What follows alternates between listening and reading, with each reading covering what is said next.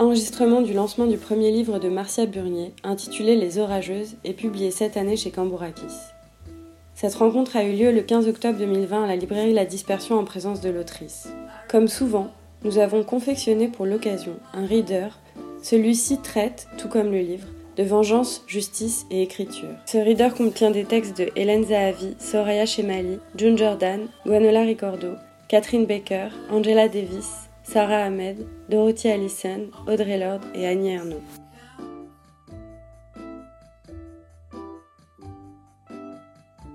Des liens, elle en avait tissé un certain nombre depuis son arrivée à Paris, mais rien ne valait la toile tissée avec les sorcières. Unie dans la violence, elle s'était d'abord reconnue toute petit à petit parmi la masse. Louise et Léo étaient allés à la fac ensemble. Elles s'étaient aperçues, croisées, mais avaient commencé à se parler un jour où, en sortant de cours, Léo avait entendu un gars commenter le cul de Louise. Louise s'était retournée et avait marmonné un connard, et Léo avait enchaîné. Elle avait hurlé sur le type des insultes, et avait attrapé la main de Louise pour se barrer en courant et en riant. Elles avaient passé cinq années à éplucher les livres de sociaux et à se raconter leur vie, presque fusionnelle. Un jour d'automne, en plein milieu d'une manifestation contre la loi travail, elles avaient rencontré Mia, Inès et Lila, alors que les trois hurlaient violeurs sécateurs au milieu d'une foule cagoulée, qui semblait avoir très envie de leur dire que ça n'était pas le sujet. Mais à Louise et Léo, ça leur avait plu. Les filles avaient l'air de se marrer, elles n'avaient pas peur, on les repérait à mille kilomètres.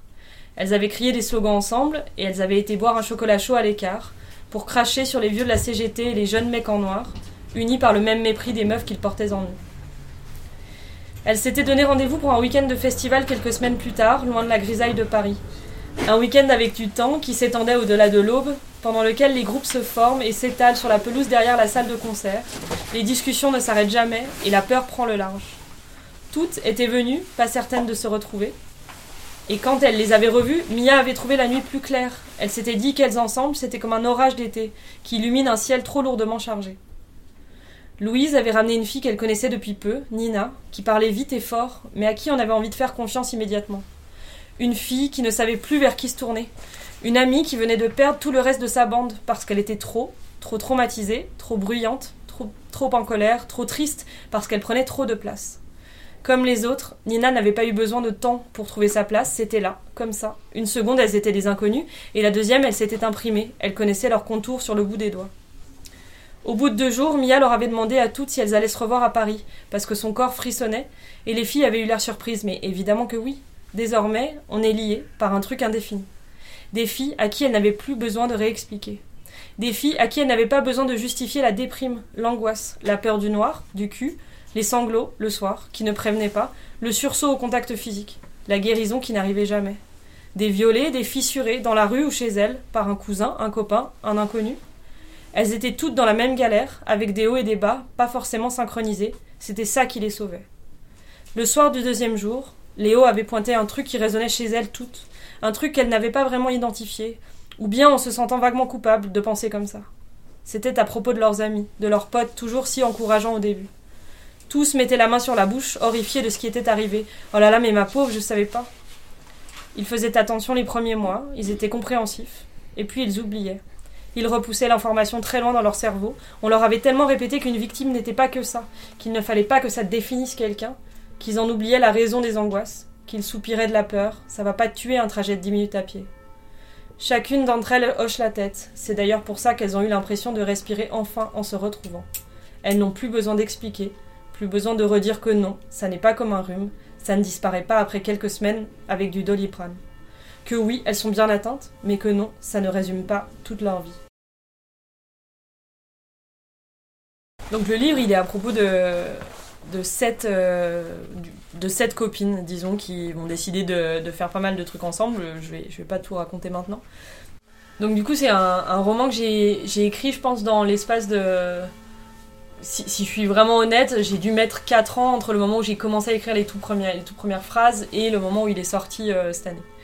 Du coup, c'est un roman qui a pris du temps, euh, pendant lequel je me suis un peu, enfin, j'ai fait aussi d'autres choses. Euh, j'ai eu beaucoup de mal à y croire aussi. À, voilà, c'est une vraie démarche de tout d'un coup décider que ce qu'on écrit euh, dans notre coin, ce qu'on écrit dans des textes courts, vont devenir quelque chose de long qui potentiellement peut être publié et diffusé. Et je crois qu'il est venu d'une idée, en fait, d'un constat très simple qui était qu'un jour j'ai dû m'énerver avec euh, une de mes copines très proches, dont la maman est, est juste là. et, euh, et, je lui ai dit, mais j'en ai marre en fait de jamais trouver ce que moi je vis dans la littérature. Et je lui disais, je crois de manière probablement moins classe que ce que je vous dis là maintenant, mais en tout cas je disais que j'étais saoulée de ne pas me retrouver, euh, de, de, lire des choses qui en fait qui me semblaient très loin. Et elle, elle m'a juste répondu, bah t'as qu'à l'écrire en fait. C'est pas très compliqué. et, et, en fait, bizarrement, une conversation aussi simple, mais restée dans la tête, ça m'a vraiment travaillé. Je me suis dit, bah ouais, en fait, il n'y a aucune raison que cette histoire-là, elle n'ait pas vocation à, être lue.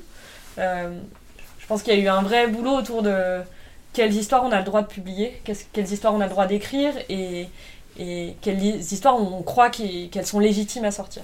Et, donc là, moi, je, me suis vraiment voilà, posé la question et, je me suis mise. Et il se trouve que un jour, après avoir écrit euh, un peu des, chapitres à droite à, droite à gauche sans trop y croire, j'ai mon coloc qui, pour le coup, m'a dit euh, mais en fait, si tu veux écrire un roman, il faut, il faut y croire. Il faut que tu, que tu décides en fait de, y aller. Il faut y aller à fond. Il faut te donner une vraie chance. Et, à ce moment-là, je pense que voilà, j'y suis allée un peu plus sérieusement. Et, voilà, je pense que c'était un peu une évidence. Moi, j'avais envie d'écrire euh, un livre pour mes copines, en fait. Je crois que c'était ça. Et, et, de leur dire, bah, on a le droit d'être dans un livre, en fait. On a le droit de retrouver nos histoires dedans. Et je pense qu'il vient de là. Il s'agit de. Donc, il y a deux personnages euh, principaux, disons. Euh, c'est Mia et Lucie. Donc, c'est deux filles qui vont se rencontrer. Euh, un peu par hasard. Il se trouve que Mia, elle, fait partie d'une bande de, filles qui ont toutes été violées et qui vont décider à un moment donné de se poser la question de qu'est-ce qu'on fait une fois qu'on a été agressé.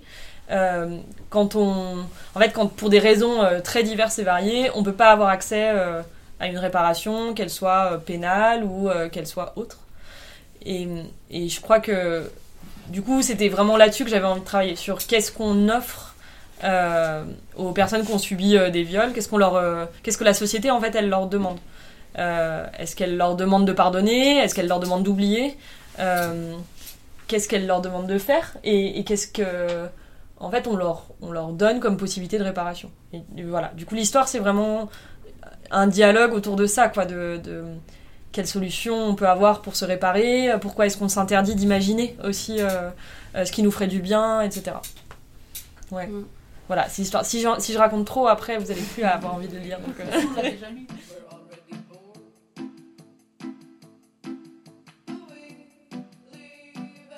Personne n'apprend aux filles le bonheur de la revanche, la joie des représailles bien faites. Personne ne leur dit que rendre les coups peut faire fourmiller le cœur, qu'on ne tend pas l'autre joue au violeur, que le pardon n'a rien à voir avec la guérison. On leur apprend à prendre soin d'elles et des autres, à se réparer entre elles, à vivre avec, elles paient leur psychothérapie pendant que l'autre continue sa vie sans accroc, sans choc, toujours plus puissant.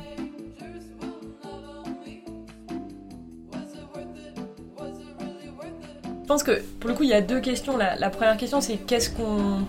Qu'est-ce qui se passe quand tout d'un coup on s'autorise à sortir la colère et qu'est-ce qui se passe quand on s'autorise à penser à la, à la justice en fait et à, ce que nous, on a vécu et comment on le, on le, transforme en fait en quelque chose euh, qui nous fait du enfin qui nous répare un petit peu et, c'est vrai que je, trouve que c'est un impensé et, et en discutant pendant des années et des années avec euh, mes copines on se rendait compte qu'il y avait un truc c'était que nos vies étaient profondément impactées par ces agressions là euh, financièrement, mentalement, professionnellement, enfin qu'il y, a des vrais euh, chose très, très concrète en fait, qui, qui, qui marque une espèce de, euh, de moment de basculement, alors qui peut être plus ou moins progressif, selon la nature de l'agression, etc., mais en tout cas qui est très présent. Par contre, on se disait, ce qui est, est d'une injustice euh, crasse, c'est que de l'autre côté, il n'y a pas ce moment-là.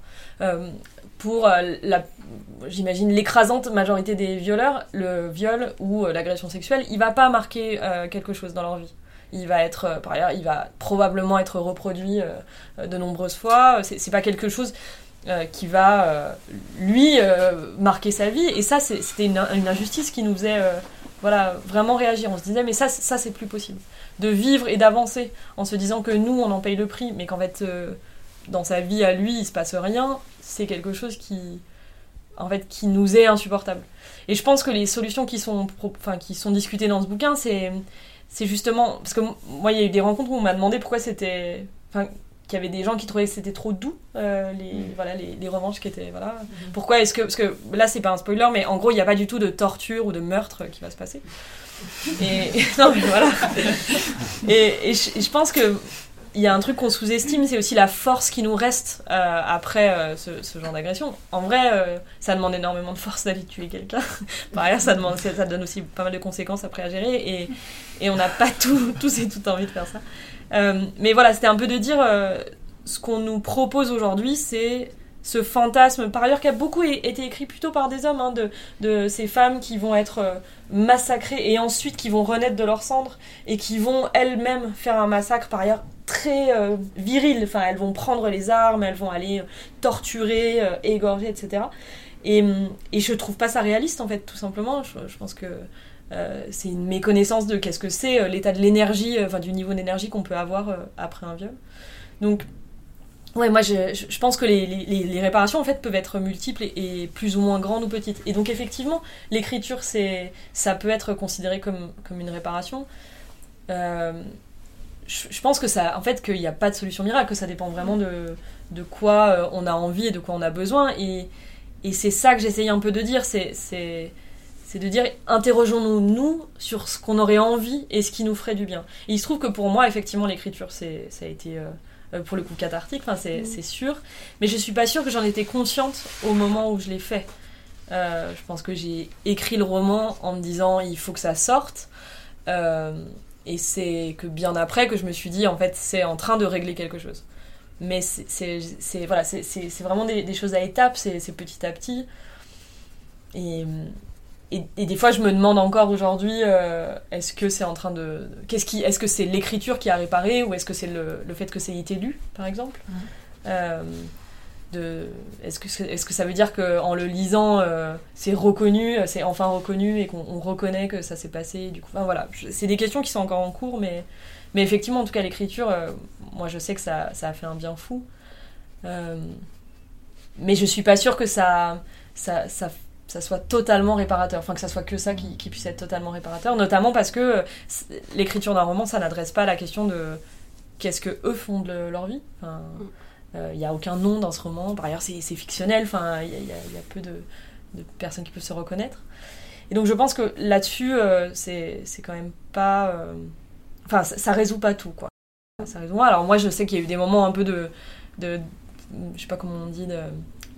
Euh, d'énorme enthousiasme où je me disais. euh, euh, voilà, il y a, y a des hommes qui pensent nous détruire. Et moi, ben là, aujourd'hui, je pédale sur mon vélo à Paris, j'ai écrit un livre et il est dans Télérama et voilà ce que ça a donné, quoi. Enfin, il y a aussi un truc un peu comme ça qui, qui peut être très salvateur. Enfin, voilà. Mais bon, c'est c'est des hauts et des bas.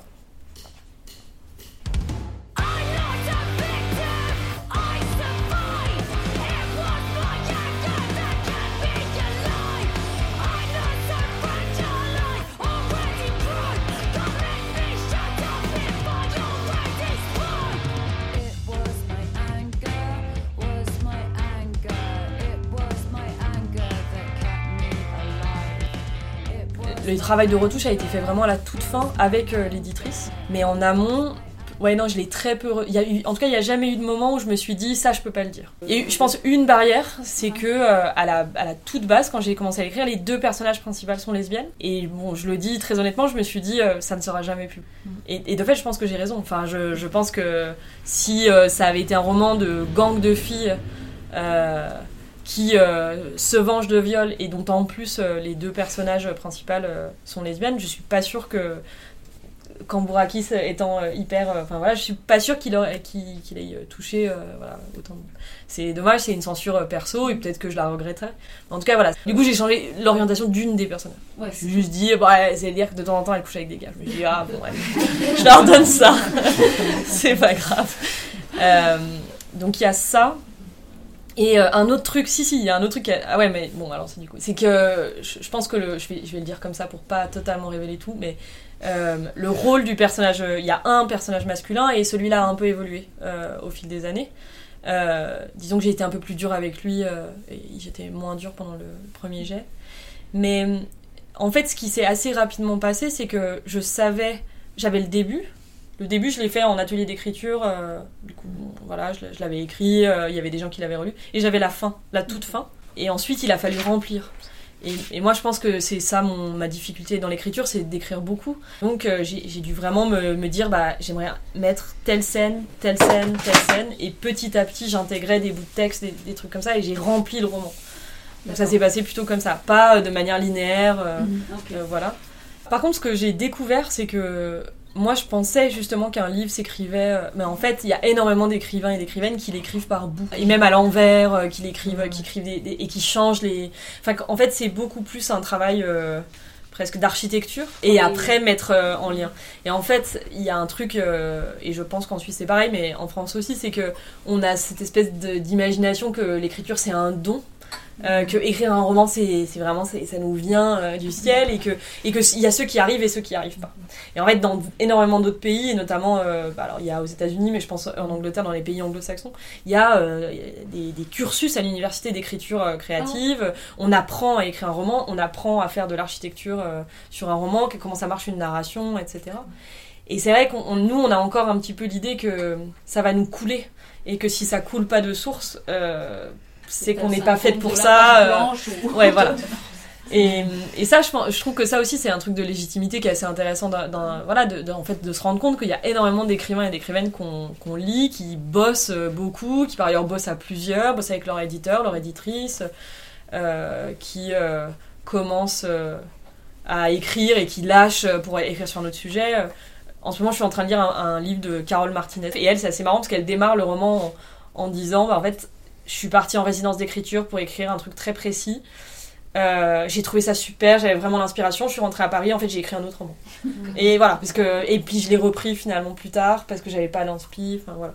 Je pense plutôt que les nouvelles. Donc c'est vrai qu'on n'a pas présenté, mais donc moi j'ai commencé l'écriture avec le ouais le, zine que vous voyez là. Donc c'est un zine qui publie euh, euh, toutes les personnes qui veulent être publiées mais qui sont pas des hommes cis cisgenres et qui ne qui n'écrivent pas euh, de textes théoriques ou universitaires moi j'avais vraiment ce truc de dire on a assez d'espace pour l'universitaire, on a, on a plein de brochures, de trucs, de machin, tout le monde adore ces, ces textes-là. Moi je les trouve des fois très chouettes mais peu parlants sur certains sujets. Et, et donc on avait avec une copine qui s'appelle Nelly euh, Slim, qui est, on a fait le numéro 1 en mettant nous, nos textes, euh, qui étaient pas de la fiction mais pas de la théorie. Du coup ce que maintenant on appelle de la non-fiction. Et du coup il y avait aussi un truc de dire c'est de la littérature. Euh, je trouve qu'il y a une, une petite tendance, euh, et notamment avec les expériences de personnes minorisées, qui est de, de vouloir très vite dire que c'est des témoignages. Euh, l'idée, c'était de dire, mais en fait, nous, on n'écrit pas un témoignage. On écrit quelque chose de littéraire. Il se trouve que ça parle de notre vie, mais nous, ce qui nous intéresse, c'est l'écriture. Et donc ça, ça a démarré, ça a bien marché. On a publié, je pense, de l'ordre de 45 euh, auteurs et autrices différents. Et nous, ça nous a euh, boosté sur écrire. Et je pense que moi, ça a joué un rôle. En fait, d'une, parce que ça te lance, en fait, dans l'écriture. Mmh, tu, ouais, tu, tu t'écris. Par ailleurs, c'est, c'est des textes courts. Donc, le maximum qu'on autorisait, c'était 6 pages à 5. Donc, euh, bon, voilà. Mais aussi, je crois que ça m'a montré la limite du jeu et qu'à un moment donné, j'ai eu envie d'écrire de la fiction. J'ai eu envie de me débarrasser de la question de la vérité. J'ai eu envie qu'on, de, de plus me poser la question de, de est-ce que euh, je rapporte ça bien Est-ce que est-ce que c'est vrai, pas vrai Est-ce que ce personnage, euh, enfin voilà, de, de pouvoir aussi m'amuser en fait dans l'écriture. Et donc je pense que c'est en ce sens que d'avoir écrit avant, ça a permis euh, d'arriver au roman. Donc j'ai eu énormément de retours, ça c'est très chouette. C'est visiblement un bouquin qui génère des retours, euh, enfin les gens ont envie d'écrire. Euh, par exemple, j'ai des, des retours très drôles. J'ai quelqu'un qui m'a trouvé sur LinkedIn et qui m'a envoyé genre Est-ce que c'est toi qui as écrit Les Orageuses? C'est très bien, mais c'est trop court. Donc, là, ok, bon, accepté. Euh, mais mais dans la question du milieu féministe euh, précis, j'ai- été très soutenue. Enfin, du coup, le, le roman a déclenché beaucoup de. En fait, j'ai plutôt eu des retours qui disaient que. en tout cas, les personnes qui, l'avaient lu à ce moment-là se sentaient soulagées parce qu'elles elles avaient l'impression d'avoir une existence euh, dans la littérature, que tout d'un coup, euh, leur milieu était un peu mis de manière euh, positive. Après, moi, ce qui. C'est pas que ça m'étonne, mais je, suis obligée de le mentionner, c'est qu'il y a, un, y a un, silence assez assourdissant des, hommes de ce milieu-là, donc du milieu d'extrême gauche, qui est le milieu que je décris en fait dans ce truc. Et parce que des retours d'hommes, j'en ai. Et j'en ai des, super intéressants, voilà, de gens que je connais pas, etc. Bon, voilà, ça fait poser des questions. Par contre, dans ce milieu-là, il y a voilà et et on a eu, on est arrivé à des situations assez cocasses, qui est que il y a des des gens qui l'ont partagé ou qui voilà qui se, qui se sont affichés avec dans les réseaux qui je veux dire notoirement euh, sont des gens qui sont pas des soutiens. C'est vraiment un euphémisme sur la question du viol. Et donc je me suis je me suis dit c'est c'est impossible que ces gens-là ne se sentent pas visés euh, à la lecture mais visiblement ça déclenche pas euh, de conversation euh, du tout ça ça déclenche un, voilà un espèce de recul et du coup, je me dis peut-être que euh, il, faut attendre que le bouquin soit digéré et que peut-être que ça donnera à un moment donné une arme à des, des filles en disant bah en fait moi j'ai plus envie de discuter, peut-être lis-le et on en discute après. J'ai quelques en fait j'ai les, les quelques retours que j'ai eus qui passent de, de questions d'action donc euh, qui m'ont écrit de, de filles qui m'ont écrit en disant bah en fait en, ref- en refermant ça j'ai envie d'aller euh, faire une expédition, j'ai envie de d'apprendre à me battre, etc. C'est pas des, des meufs du milieu féministe. Euh, c'est vraiment des, pour le coup, des, des filles qui sont peut-être qui, c'était la première fois qu'on leur montrait une question de violence.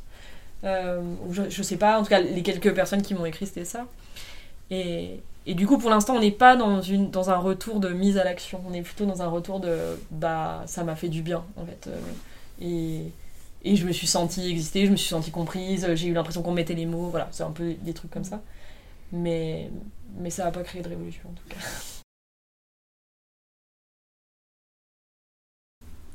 Je, pense que la question de la, justice, elle est, elle est très vaste. euh, Notamment parce que ça, ça demande. Il y, a- deux questions en fait. Il y a la question de qu'est-ce que ça, comment ça traite les victimes et comment ça traite les coupables.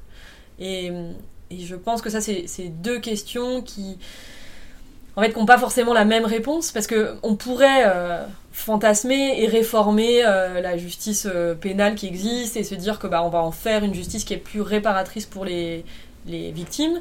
Mais de fait, je suis pas sûre qu'elle puisse être réparatrice tant qu'elle euh, elle produit, euh, elle reproduit des biais et qu'elle envoie des gens en prison toujours les mêmes, etc. Dans le Reader, il y a un texte assez intéressant d'une fille qui a bossé justement sur euh, être anti-carcéral, donc anti-prison, qui s'appelle Gwenola Ricordo. Et qui, je, trouve dans les des extraits sélectionnés, moi il se trouve que j'ai pas lu le livre parce que en fait j'en ai eu peur. Euh, moi j'avais grave peur qu'elle soit dans un truc de. euh, il faut absolument euh, être anti-prison et les femmes qui portent plainte sont des traîtres à la cause, qui est des choses qu'on entend quand même en- dans les milieux d'extrême gauche. Oui, ben voilà, Mm. du coup, c'était chouette de voir les extraits parce que je me suis dit, ah, mais en fait, elle, elle a beaucoup plus de finesse que ça. Mais moi, la réforme de la justice, je crois que j'y crois pas tellement parce qu'on part de trop loin. Et, et je, c'est, la justice, moi, je la côtoie euh, donc presque tous les jours au, boulot. Euh, ça fait longtemps que j'y crois plus du tout. En fait, c'est, c'est pas tant que j'ai l'impression qu'il y a des fois des moments où euh, ça déconne. C'est vraiment, j'ai l'impression que le système entier est fait pour être dans un truc punitif de certaines catégories de personnes et que la victime, le- elle, est, elle est même pas prise en compte. Là, le, le dernier exemple que j'ai, c'est que en, moi, je sais pas comment ça se passe tout à fait en Suisse, mais en France, quand l'auteur d'un viol est pas retrouvé, euh, mais qu'il y a une plainte et qu'il y a un non-lieu, mais que le non-lieu il est prononcé parce qu'on n'a pas pu retrouver l'auteur, euh, la victime elle a le droit de faire appel à une commission d'indemnisation. Donc elle peut demander à l'État de lui donner de l'argent euh, parce que le, crime a été reconnu, il, est, on a reconnu que cette personne avait été violée, mais par contre on n'a pas retrouvé. Et en fait, on pourrait imaginer que ça, ça pourrait être voilà, un moyen de réparation. On- L'État dit bah oui, vous avez vécu quelque chose qui est inadmissible. Et on va vous donner de l'argent. Sauf qu'en fait, le processus euh, d'évaluation psychiatrique est extrêmement violent, mais, mais d'une violence que je pense qu'on ne peut pas imaginer tant qu'on l'a pas vécu. Et il n'est pas du tout dans une question réparateur. Il est dans une question d'évaluation. Et on se retrouve avec des logiques où on a des psys ou des médecins généralistes qui vont dire euh, euh, en fait, c'est pas le bon moment de baisser les antidépresseurs parce que, bah, en fait, l'indemnisation, elle, s'ils voient que vous êtes, bah ouais, parce que s'ils voient que vous allez mieux, en fait, euh, vous n'allez pas pouvoir toucher ce que vous devriez toucher. Donc en plus, on se maintient dans un truc où on doit aller mal. Et, et là, le- le- l'exemple en question, c'est que on a pensé que ce moment serait réparateur pour la personne, et, et elle, elle est arrivée avec une lettre d'une page en disant j'ai juste besoin de le dire, et on lui a dit mais il n'y a pas le temps pour ça en fait. Là, on n'est pas là pour lire des lettres. On est là pour que vous répondiez à l'interrogatoire. Ils ont appelé ça un interrogatoire et c'est un psychiatre euh, qui a dit non mais moi je connais mon travail, hein. je sais euh, que vous êtes traumatisé donc euh, moi vous te l'êtes, j'ai pas envie d'enfant. Et donc bon, à partir de là, ré- réformer la justice, moi j'y crois pas tellement. quoi. Ok. Ouais. Et c'est pour ça que je trouve que c'est intéressant de réfléchir à qu'est-ce qu'on peut faire entre nous en fait. Qu'est-ce qu'on peut faire en dehors de l'État Visiblement l'État il, il a pas très envie de s'occuper de nous. Et, et donc je pense qu'il y a beaucoup, en fait, beaucoup, beaucoup de choses qu'on peut faire en collectif et, et que peut-être ça renverserait un petit peu le rapport de force. De fait, quand l'État fait rien et que le système carcéral marche pas et que le- la, le- la justice condamne pas, euh, quand, je veux dire, quand les gars ils savent très bien qu'ils ne risquent rien Ah, à violer, ils risquent rien, euh, la, la plainte risque. Enfin, ils imaginent, c'est même pas dans leur tête par ailleurs que la fille peut porter plainte. Enfin, ils seraient d'ailleurs bien malchanceux euh, s'ils arrivaient à être condamnés. hein. Mhm. Et donc je pense que c'est- peut-être d'inverser ce rapport-là, ça passe pas tant par la pression sur les juges que ce soit, bon, que par euh, recréer du lien entre nous.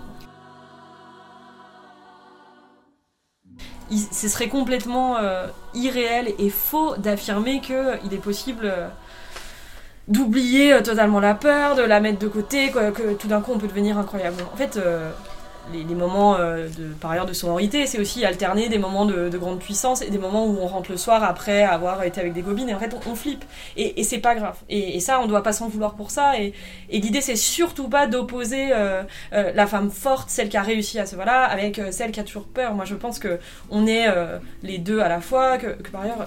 Euh, si euh, on, arrive à pas avoir peur déjà euh, un peu dans la journée, c'est une victoire. Et, ça, c'est quand même, il faut être un peu bienveillant avec soi-même. quoi. L'idée, c'est c'est pas de se remettre un espèce d'autre idéal hyper compliqué.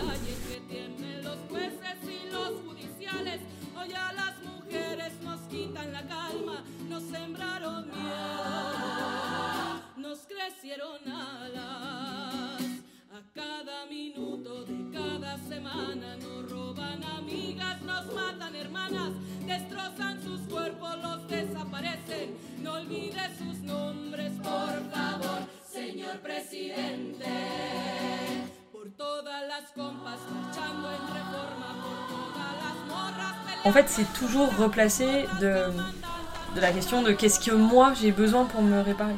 Et en fait, c'est aussi accepter à un moment donné que tout le monde n'a pas les mêmes besoins et les mêmes envies. Et qu'en fait, on va pas en plus se mettre à juger euh, qu'est-ce qui est réparateur pour les autres.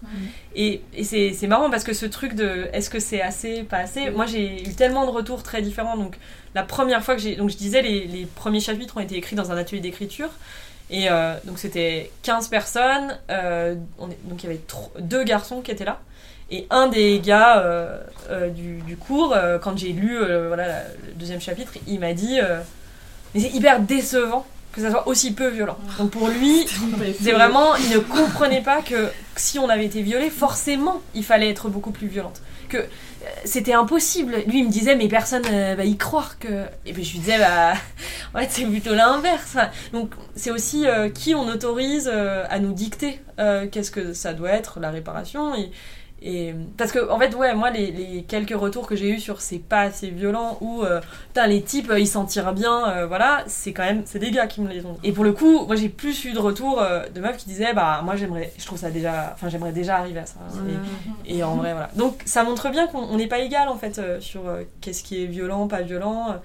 Par ailleurs qu'est-ce qu'on considère moi je trouve ça trop intéressant qu'est-ce qu'on considère comme être de la violence. Moi je pense qu'il y a des choses dans ce livre que certaines meufs vont pas trouver qui appartiennent au degré de violence et d'autres qui vont trouver ça super violent. Et, c'est aussi intéressant de se poser cette question là de qu'en fait c'est pas une notion euh, euh, figée dans le temps. Euh, qu'est-ce qu'on on décide qui est particulièrement cruel ou pas? Ça peut être plein de choses. Il y a eu un peu à un moment donné des séries qui se développaient je sais pas dans des podcasts etc sur que sur des histoires de vengeance. Bon t'avais une nana qui disait bah moi je crois que c'était dans les pieds sur terre moi j'avais encore les clés du gars et je suis rentrée chez lui et j'ai mis du poisson euh, dans les radiateurs. Et en fait je savais qu'il allait pas être là pendant deux semaines je crois que c'est ça. Et en fait euh, le truc s'est décomposé dans tous les conduits. Il est rentré l'odeur était insoutenable. Il a pas pu s'en débarrasser. Et elle elle a dit bah, moi voilà. Est-ce que ça c'est de la violence? Non. Par contre est-ce que ça l'a réparé? Oui. Et donc euh, en fait on peut aussi ouais.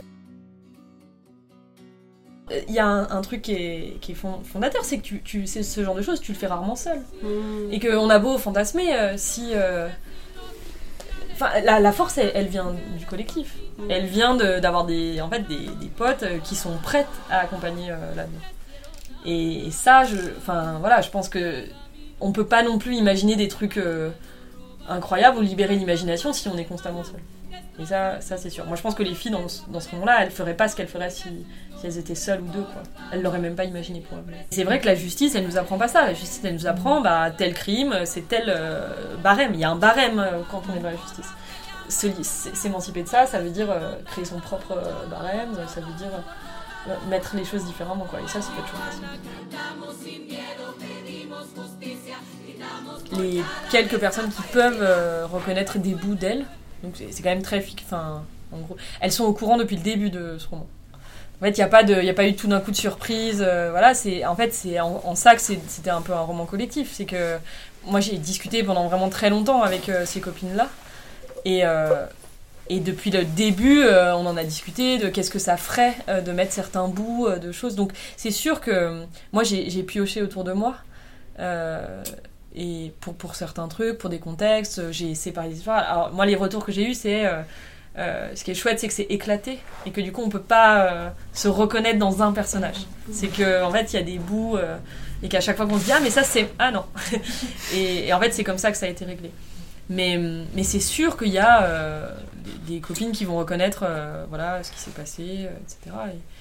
Et, je pense que c'est ça aussi qui fait le truc du réel, c'est que j'ai pas eu en vrai moi j'ai pas eu besoin d'aller très très loin euh, euh, pour trouver des meufs qui avaient été violées qui se posaient des questions quoi malheureusement. Je pense que euh, moi j'ai un peu découvert sur le tard la question de la vraie sororité. Qu'est-ce que ça veut dire réellement les efforts que ça demande en fait d'être d'être vraiment sororal c'est-à-dire de pas juste avoir des potes mais, d'être vraiment dans un truc de de, de soins, de soutien et de bienveillance avec euh, euh, du coup les, copines en l'occurrence. Et, c'est en ça que je dis ce roman il a été aussi écrit pour elle. Euh, et d'ailleurs je le dis à la fin, c'est que c'est un roman où je mets en scène des amitiés féminines qui donnent de la force parce qu'en fait autour de moi au moment où j'écris ce roman j'ai des copines qui me donnent de la force et qui me donnent de la légitimité et qui passent leurs années à me dire tu vas l'écrire c'est super il faut le faire etc et qui bosse et sur la légitimité de la de l'écriture et en parallèle euh, on, il se trouve qu'avec des copines on décide de créer un groupe de parole de, de, se, de se prendre en main nous-mêmes qu'on en a marre de, de, voir des psys que ça marche pas que voilà et qu'on décide que nous on va se, se, se lier. Et, et en fait ça ça crée des liens qui sont de l'ordre de la famille en fait c'est c'est une redéfinition de qu'est-ce que c'est les liens familiaux euh, ça donne un groupe autour de moi qui me donne une telle sécurité que je me retrouve à, avoir aucun problème à écrire un bouquin là-dessus et à en parler en public et que je me sens pas du tout mise à nu.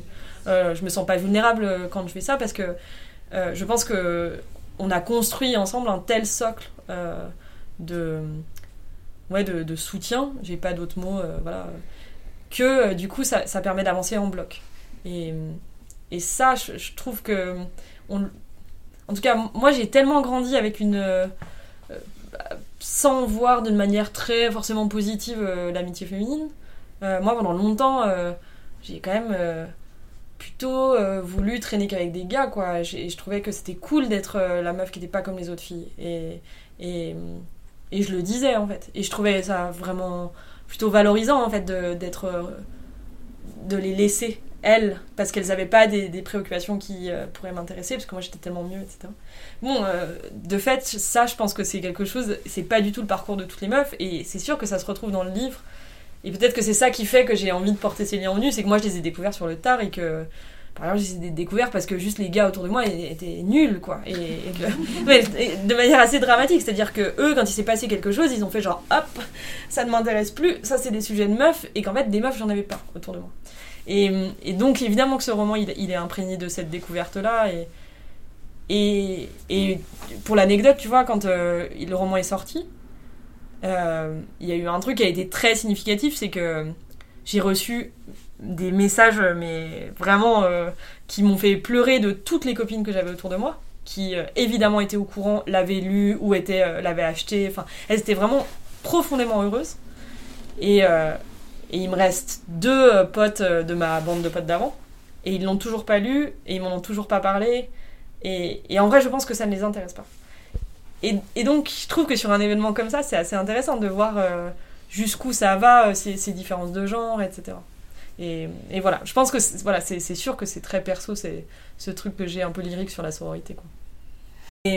Mais un des, constats qu'elles font, c'est que on les laisse pas. Enfin, on a envie qu'elles elles restent entre elles, quoi. Et, et que ça, elles, elles décident de s'en accommoder, en tout cas de dire, bah si on doit rester entre nous, bah autant faire un truc euh, chouette et, et de créer des liens. Mais, mais elles en parlent un peu, quoi, de, de ce. Eh, Je pense qu'elles, le- c'est pas l'échec du collectif parce qu'elles sont pas seules et qu'elles arrivent à, du coup, à se recréer elles-mêmes un truc. Mais par contre, euh, bah, dans l'extrait que j'ai lu, euh, notamment, c'est, c'est ce truc-là qui, qui- illustre le fait que bah, y a une des filles euh, qui est Nina là, qui, qui dit qu'elle est seule parce qu'en fait, elle arri- il- ses potes ne veulent pas gérer ça, ne veulent pas gérer une fille qui est, qui est trop traumatisée. Ça les intéresse. En fait, c'est trop. Et du coup, elle se retrouve à trouver de la force dans un, dans un groupe où en fait tout le monde est passé par là. Et, donc, elle, pourra euh, voilà, être là, être, être acceptée comme ça, etc. Donc, je, je pense que j'en. L'idée, c'était aussi de. Que, de, que des gens euh, qui n'aient pas du tout été victimes, et, etc., le lisent et puis se dire Ouais, j'ai peut-être un peu merdé. Enfin, en tout cas, j'ai pas été là. Et, et les quelques retours que j'ai eus, de, etc., c'était plutôt ça. C'était des gens qui me disaient Ça m'a fait m'interroger sur comment j'ai comment j'ai accueilli euh, la parole d'une de, mes potes, comment je l'ai soutenue, euh, pourquoi j'ai arrêté de la soutenir au bout de deux mois parce qu'en fait c'était chiant et que j'en avais marre. Enfin voilà. Donc ça j'ai eu des retours et, et tant mieux. Mais effectivement l'idée c'était pas de plomber quoi. Mais je suis contente que c'est réussi. Moi, j'aimerais bien parler de quelque chose. Ah. Mais peut-être, euh, bah, comme il y a le reader, euh, j'imagine que c'est peut-être un peu euh, une répétition, mais j'aurais bien voulu que tu parles un peu de tes, tes influences et tes références, euh, en particulier, enfin en fait sur plein de choses, mais en particulier sur euh, la- des écritures qui, qui agissent, des écritures qui sont performatives, qui, Mm. qui font quelque chose, qui, qui transforment, qui sont thérapeutiques ou cathartiques. Plutôt à ce niveau-là, euh, je me demandais euh, quelles étaient euh, les voix qui t'avaient marqué. Ouais, c'est c'est une, bah, c'est une bonne question. Il y a une des autrices dans le reader qui est Dorothy Allison. Moi, je pense que j'ai été transformée par.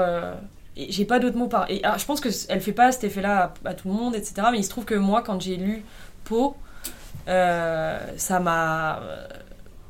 Je sais, même pas comment dire, mais en fait, c'est un bouquin que j'ai lu euh, euh, peut-être sept fois ou huit fois. Je le relis comme un vraiment comme un doudou, quoi, comme un espèce de truc où je, me sens confortable à l'intérieur de ce livre et, et, ça me redonne envie d'écrire, par exemple, chaque fois que je le lis. Je trouve qu'elle a une écriture, et j'ai lu tout ce qu'elle a écrit, elle a, elle a une écriture qui est pas prétentieuse. Moi, j'ai vraiment un problème avec euh, la prétention dans l'écriture, dans, vouloir euh, presque euh, performer qu'est-ce que c'est d'être un, bon écrivain ou une bonne écrivaine. Je trouve ça vite chiant, en fait. Et je dis pas du tout, il y a des livres qui sont super écrits comme ça, mais en tout cas, moi, j'avoue, ça, me- touche moins. Et Dorothy Allison, je trouve que c'est une, écrivaine qui est jamais tombée là-dedans, alors qu'elle elle, elle fait des choses absolument splendides. Et par ailleurs, c'est pas quelqu'un qui est qui est très, euh, je, trouve, enfin moi je trouve qu'elle est pas du tout assez reconnue. Mais elle, elle m'a permis de lire des choses où, en fait, les hommes sont pas du tout centraux dans ses récits. Elle, elle écrit euh, des épopées euh, ou des, des récits familiaux ou comme ça de, de Nana sans que, en plus, t'aies l'impression que ça soit vraiment ça le sujet hein, et que dessus ça soit bien marqué que c'est un récit d'amitié féminine. Pas du tout. Tu lis et en fait tu t'oublies que c'est pas ça et moi je trouve ça trop chouette. Et aussi, elle, elle m'a apporté la nuance. Dorothy Allison, c'est quelqu'un qui, c'est une orfèvre de l'émotion. Elle va euh, ju- justement sur la question, alors elle sur la question de l'inceste, mais aussi sur la question des violences conjugales, etc. Elle va aller plus loin que n'importe qui en allant vraiment mettre à nu les émotions contradictoires qui peuvent euh, arriver. euh, elle, elle va, elle va jamais céder à la facilité. Dans un de ses livres, par exemple, elle, met en scène une femme qui a été victime de violences conjugales, dont le mari, enfin l'ex-mari, euh, est en train de mourir d'une maladie. Et vraiment elle met en scène qu'est-ce que ça réveille chez elle et pourquoi elle va se retrouver à en prendre soin et pourquoi elle va l'assumer euh, auprès de ses copines qui lui sont là genre mais qui crèvent euh, voilà. Et, et c'est pas juste un truc de don de soi. Elle va vraiment disséquer qu'est-ce qui se passe pourquoi il y a ce choix pourquoi et elle juge jamais euh, du coup ces personnages moi j'ai l'impression et, et ouais je crois qu'elle ça a été euh, pour le coup c'est vraiment un roman qui m'a euh, transformée et j'ai peu d'exemples de théorie qui m'a transformée en fait euh, moi, euh, je, je crois que je fonctionne pas comme ça. Il y a, il y a de la théorie qui m'a fait réfléchir. Euh, Je pense que, par exemple, Bell Hooks, ça a été vraiment euh, des, des bouquins où je me suis dit, notamment tout ce qu'elle a écrit sur la pédagogie, où je me suis dit, genre, ah, mais ouais, mais sur l'école, elle a trop raison et tout. Mais bon, Bell Hooks, elle a aussi une écriture qui euh, est quand même euh, assez euh, accessible et elle. elle, tu, sens qu'elle a ce soin, quoi, qu'elle se dit, bon, moi j'ai envie d'être lue, pas juste par des gens qui ont un doctorat. Et, hum, à un moment donné, du coup, moi je suis pas en fait partie à Paris à 18 ans, j'ai mis du Ah. temps, euh, non, c'est pas grave, mais. Ouais, t'as- Euh, quitté Genève à 18 Ouais, ans. j'ai en fait. quitté Ouais, Genève à je 18 ans, mais voilà. Et je me rappelle que donc il y a eu un- une année où j'ai eu la chance d'avoir une bourse pour partir au Canada Mm. et du coup j'ai fait un an à Concordia et j'ai eu un cours euh, euh, pour le coup très théorique sur le, le discours du, de la contestation et il y avait un gars dans le cours qui a dit euh, en tout cas moi je préviens je lirai pas un texte que ma, gr- que ma mère ne peut pas lire et ma mère, elle a pas fait d'études. Et, euh, et en fait, moi, je vais pas, euh, je, je vais pas du tout me lire les lectures pour la classe si euh, ma mère, elle peut pas lire. Et bon, on peut en penser ce qu'on veut, mais c'était vachement intéressant de poser ça là. Et en fait, ce qui était très cool et ce qui n'arriverait jamais en France, c'est que le prof, il a dit Ah ouais, c'est vachement intéressant. Ah bah effectivement, on va y réfléchir. bon. euh, et, et je pense que moi, ça m'a un peu décoincé sur le fait que moi, j'ai fait quand même beaucoup d'études, mais j'ai fait des études où pendant tout le long, je me suis dit que je comprenais pas euh, la moitié de ce que je disais. Enfin, et que du coup, je comptais soit sur des copines qui m'expliquaient, qui me faisaient des résumés, soit sur des, des gens qui écrivaient à propos de ce que j'étais censée lire. Par exemple, euh, bon, euh, moi j'ai fait une partie de mes études en genre, euh, j'ai jamais compris Butler. Enfin, je, je, sais, pas- je sais pas lire euh, Judith Butler, je n'y arrive pas. Je lis deux lignes et je m'endors et, et je trouve ça hyper chiant et par ailleurs je lui en veux d'écrire comme ça. Et- C'est enregistré, hein. oui, il a pas de souci. I really like you. Ouais, non, mais. euh, elle, elle, elle, voilà, y pas de souci là-dessus. Mais oui, c'est. Moi, je me pose la question de à qui s'adresse euh, aussi toute cette théorie. Moi, je pense que c'est super important qu'il y ait des gens qui théorisent, il n'y a pas de souci, mais en tout cas, moi, ça me touche pas. Et, et c'est vrai qu'il faut quand même qu'on s'autorise à être touché par autre chose. Euh, bah voilà, moi il y a un autre. euh, par exemple, l'autre truc transformateur, j'ai lu il y a pas très longtemps un polar. Et pareil, ça dans l'imaginaire, un, roman policier qui puisse avoir un effet euh, transformateur sur dans la manière et tout. Enfin, moi je dis ça à, à des gens, ils, ils rigolent. Enfin, ils se disent. Genre, euh, bah, du coup, voilà, ça s'appelle Chercher l'enfant, d'une nana qui s'appelle René Demfeld. Et il est. C'est pas pareil, c'est un travail d'orfèvre parce que il, il va aller. euh, donc c'est. C'est une. le- pitch, c'est une enquêtrice à Portland qui recherche les enfants euh, disparus.